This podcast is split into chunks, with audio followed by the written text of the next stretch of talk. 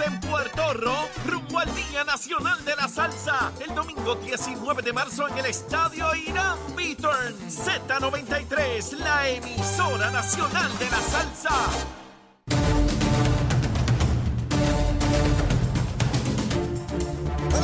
Puerto Rico, buenos días América. Comienza Nación Z Nacional el martes 13 de diciembre del año 2022. Soy Lejo Díaz y estoy vivo aún. Seguro que sí, gracias a papacito Dios. Seguro que sí. Mire, y vamos rápido a continuar quemando el cañaveral porque lo estaba quemando aquí con Saudi y con Eddie. Mire, después de los titulares, vamos con Emanuel Pacheco. Buenos días Puerto Rico, soy Emanuel Pacheco Rivera informando para Nación Z Nacional en los titulares. 34 de los 78 municipios han declinado la oferta de la administración de Pedro Pierluisi y la Agencia Federal para el Manejo de Emergencias de acceder a un adelanto de los fondos federales para la recuperación del huracán María, debido a que prefieren empezar por obras más pequeñas y más fáciles de financiar. Por otra parte, según datos del Departamento de Justicia, en los últimos cinco años se han reportado al menos 127 casos de estrangulamientos contra mujeres en escenarios de violencia de género en Puerto Rico, incluyendo fatalidades y sobrevivientes. Hasta aquí los titulares, les informó Emanuel Pacheco Rivera. Les espero mi próxima intervención aquí en Nación Z Nacional, que usted sintoniza por la emisora nacional de la salsa Z93. Sin pelos en la lengua. Es esa otra cultura, la cultura de la violencia, donde ver asesinar a alguien es algo muy sencillo. Leo, Leo Díaz en Nación Z Nacional por Z93. Mire, continuando aquí en Nación Z Nacional, contento, contento. Buenos días a todos. Bueno, ya usted sabe, estamos en medio de la Navidad. Está bien frío, ¿sabe? Bien frío toda la mañana. Y mire, mire, ahí en el cañaveral, mire, ya iniciando la quema del cañaveral. Lo estamos iniciando en Calley, allá con Rolando. Estamos quemando un cañaveralcito que. Hay dos casas del más abajo del cañaveral, ¿sabe? Las va a comprar más abajo, pues como no hay problema de que los alcaldes compren casa. Mire, eso lo hace todo el mundo y no es ilegal. Así es que mire, eh, hay, que, hay que decirle a todos esos alcaldes y alcaldesas que compren casa. Mire, que eso es bien chévere, que eso es bien bueno. Mire, ya, pero ya mismo voy con eso. Vamos primero con el COVID. 201 personas hospitalizadas, 201. Eh, eso está ahí, ¿sabe? Eso está ahí. Así que mucho cuidado con el COVID, también fallecido. Así que hay que estar atento a ese, a ese asunto. Vamos ahora, vamos ahora. Luma, Lumita, Lumera, Luma, Lumita, Lumera. Mire, a las 5 de la mañana, solamente, oiga bien, que esto, mire, la cantidad de abonados más baja que he visto desde que se registra esto por Luma el- desde el primero de junio del año pasado.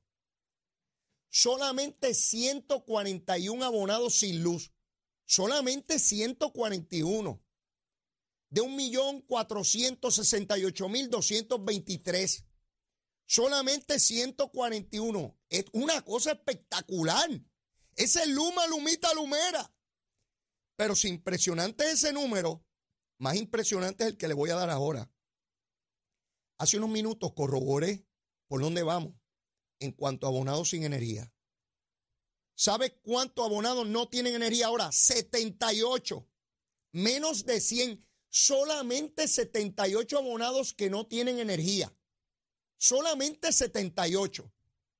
Hay más personas hospitalizadas por COVID, oiga bien, que abonados sin energía eléctrica. Esa es Luma, la mala, la terrible, la bandida, la corrupta. Sí, esa es la corrupta.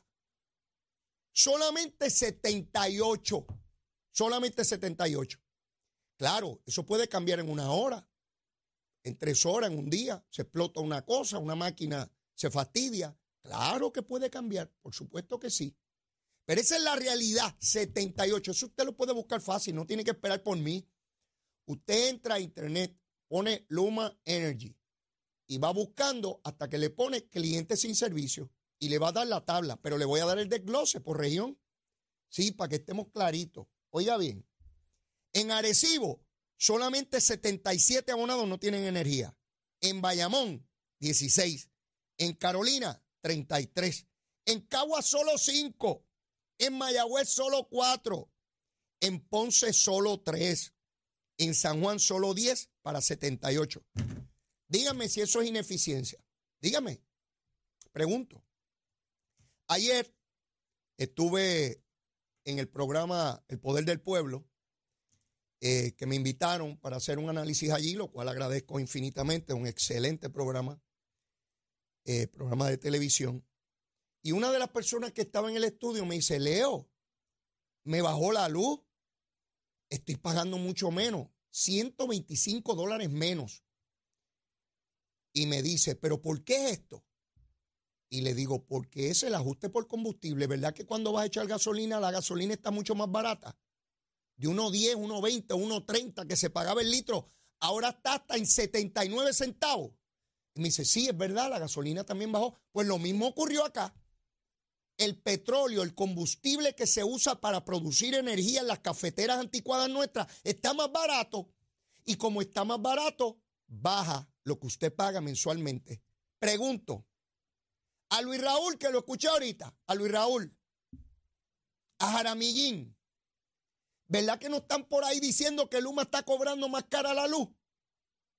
¿Verdad que cuando subió el petróleo y hubo que aumentar lo que se paga por energía, porque hay que pagar el combustible, estaban diciendo que era Luma la que lo aumentaba?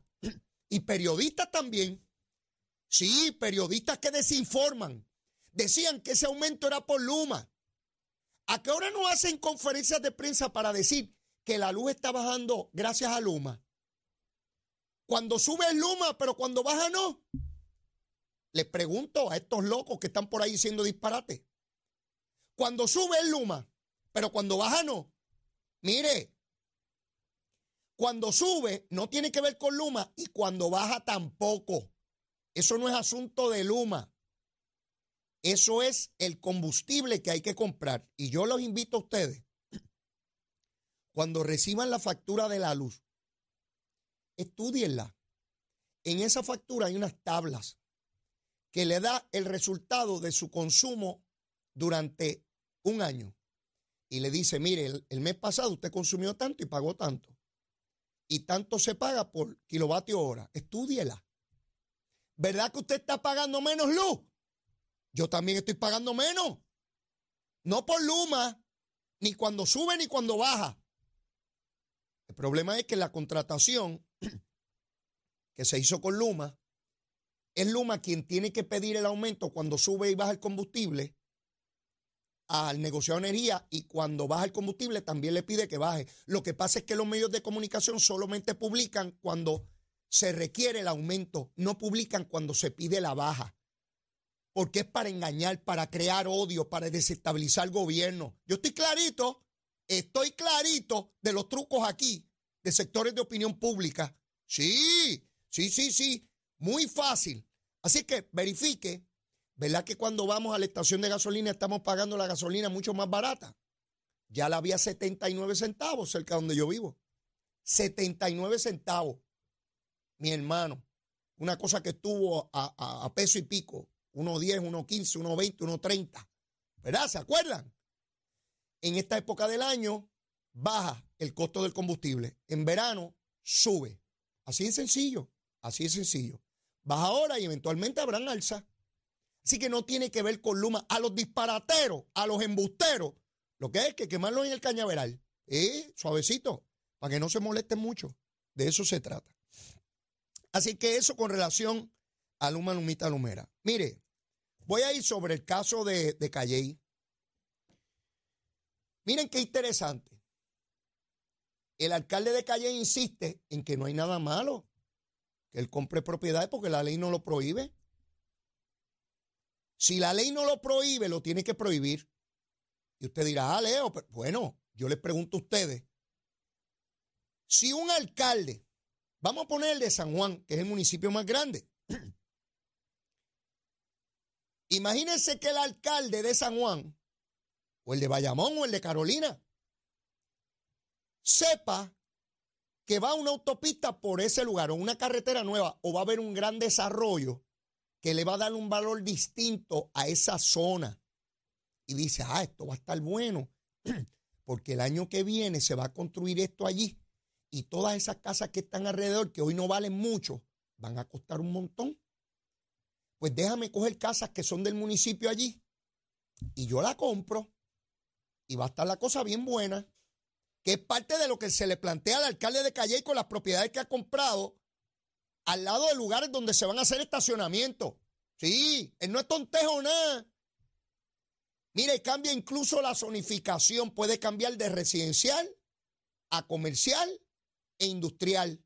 Los territorios, el terreno está clasificado. Hay lugares donde usted no puede poner un negocio porque es zona residencial, es solamente para casas, para vivienda o apartamentos. Hay áreas que son comerciales, que no puede haber residencias. Y hay áreas que son industriales. Dentro de esas clasificaciones hay distintas, ¿verdad? Comercial 1, comercial 2, industrial 1, industrial liviano. Pero no voy a entrar en eso. Lo importante es que dependiendo de la clasificación, es el costo del terreno y lo que se puede construir o no en el lugar. Díganme si un alcalde no tiene información privilegiada, que no tiene el resto de la población, sobre qué va a ocurrir en su municipio y a qué él le va a permitir permisos o no. Entonces me van a decir a mí que no hay nada malo, porque que la ley no lo prohíbe, ¿verdad? De que el alcalde compre siete y ocho propiedades que eran del municipio. Mire, el que defienda eso permite, es ingenuo o promueve la corrupción. Mire cómo rayos nosotros vamos a permitir eso en Puerto Rico. ¿Cuántos alcaldes lo están haciendo? PNP populares, no me importa, no me importa, no me importa. Nosotros no podemos permitir eso. ¿Cómo rayo un funcionario público va a estar comprando las propiedades del propio municipio que dirige? Así es el municipio de la otra cosa, donde no tiene injerencia. Y es así, y yo no lo permitiría. No. Miren, no le permitimos a un alcalde que emplee un hermano en el municipio, pero le permitimos que compre las propiedades del municipio. Mire qué pantalón el que me venga a mí con ese cuento, usted vive en la Luna de Valencia. Sí, sí, porque. Ah, que no es ilegal. Ah, no es ilegal. Ah, bueno, pues vamos para adelante. Que los 78 alcaldes y alcaldesas empiecen a comprar las propiedades del municipio. Que arranquen por ahí para abajo. No, no, mire, no, no, no. Y yo estoy pago. Si agarramos uno PNP, también lo echamos en, la bacineta. Sí, tranquilamente. ¿Cómo rayo un alcalde va a comprar sus propias propiedades? Las del municipio, no propias, las del municipio. Del lugar que él dirige. Ay, si se lo permitimos al alcalde, ¿por qué no le permitimos al gobernador que compre propiedades del gobierno? Usted se. Mire, mire, mire. ¿Hay alguna ley que impida que el gobernador compre propiedades del gobierno? Que si la hay, alguien me dirá, no la hay. Ah, pues que si empieza a comprar propiedades del gobierno. ¿Usted no cree que sería un escándalo? Se le caería las amígdalas en la, la, opinión pública a la gente. ¡Ay, qué barbaridad! ¡Corrupción! No, mire, mire, mire. No me defiendan esa cosita. ¿Ve? Y eso que no tenemos tolerancia a la corrupción. No la tenemos. Por ahí están criticando.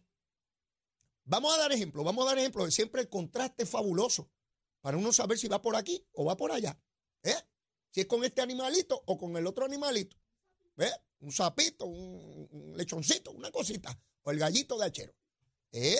Vamos a ver, vamos a ver cómo es. Mire, Luma le otorga un contrato a una de sus compañías matrices a raíz de lo que ocurrió en Fiona.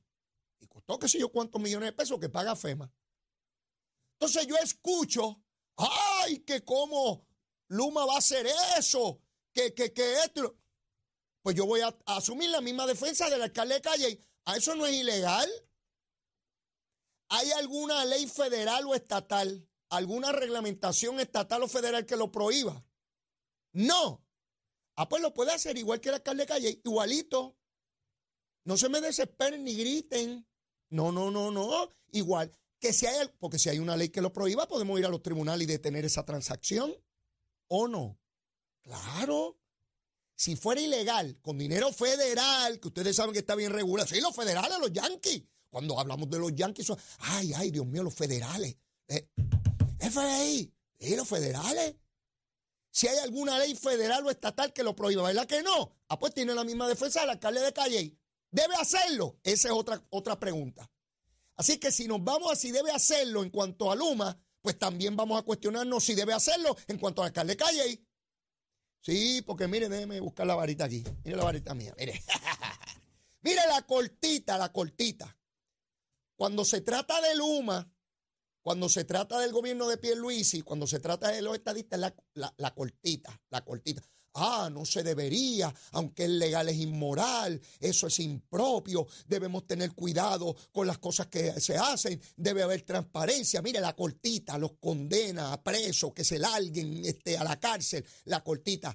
Pero si es del Partido Popular y alcalde o líder del Partido Popular que compre propiedades y que, y que la ley lo permite, hay que permitirlo porque eso la ley ahí no hay ninguna. Mire la vara larga, la grande, la tremenda. Ay, es un hombre honesto. Lo que pasa es que gana buenos chavos, gana 10 mil pesos como alcalde de Calle. Imagínese usted, buenos chavos y compra propiedades, un hombre recto y, y que quiere lo mejor para su pueblo. ¿Ven la doble vara? Es legal, pero es inmoral si es estadista. Ahora, si es popular, es legal y lo puede hacer. Ven la doble vara, ven la doble vara. Ven a lo que yo me refiero. Si lo hace un estadista, ah, será legal, pero eso es inmoral. Eso debe ser antiético. Hay que legislar. Hay que erradicar un proyecto hoy en la mañana. Ahora, si es del Partido Popular, mi hermano, no, no, eso es legal. Eso se puede hacer. No hay ningún, ¿Verdad que no hay ninguna prohibición? No, eso se puede hacer. A eso yo me refiero con la doble vara. Cuando somos estrictamente meticulosos, cuidadosos, circunspectos y comedidos, y cuando somos en extremos liberales, permisivos y orgullosos de la ejecución gubernamental. ¿Ves? Esa es la doble vara que yo voy a combatir aquí todos los días, sean PNP o populares, independentistas, victoriosos o dignidosos o independientes, o el monito de Santurce, no me importa. No me importa. Ese doble discurso es el que he visto en nuestra sociedad por décadas. si es de mi partido, pues soy más suave, suavecito, ¿sabes? Me voy por la orillita para no rasparlo, para no rasparle el bumper. Eh, yo tengo un compañero aquí que se le fastidió el bumper y no lo ha arreglado todavía. Es arreglarle el bumper. Eh, que no se te guaya el bumper. Eh, pero si es del otro partido, te tumbo el bumper, te tumbo la capota, el baúl y todo lo que tengas encima. Si eres de los enemigos míos, de mis adversarios. ¿Ve? Esa es la doble vara, mis amigos.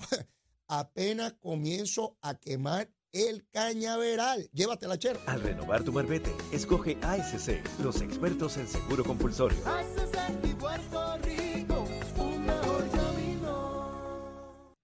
Buenos días, Puerto Rico. Soy Manuel Pacheco Rivera con la información sobre el tránsito. A esta hora de la mañana continúa el tapón en la mayoría de las carreteras principales del área metropolitana. Sin embargo, la autopista José Diego se mantiene ligeramente congestionada entre Vega Alta y Dorado y desde Toa Baja hasta el área de Atorrey en las salidas al Expreso Las Américas.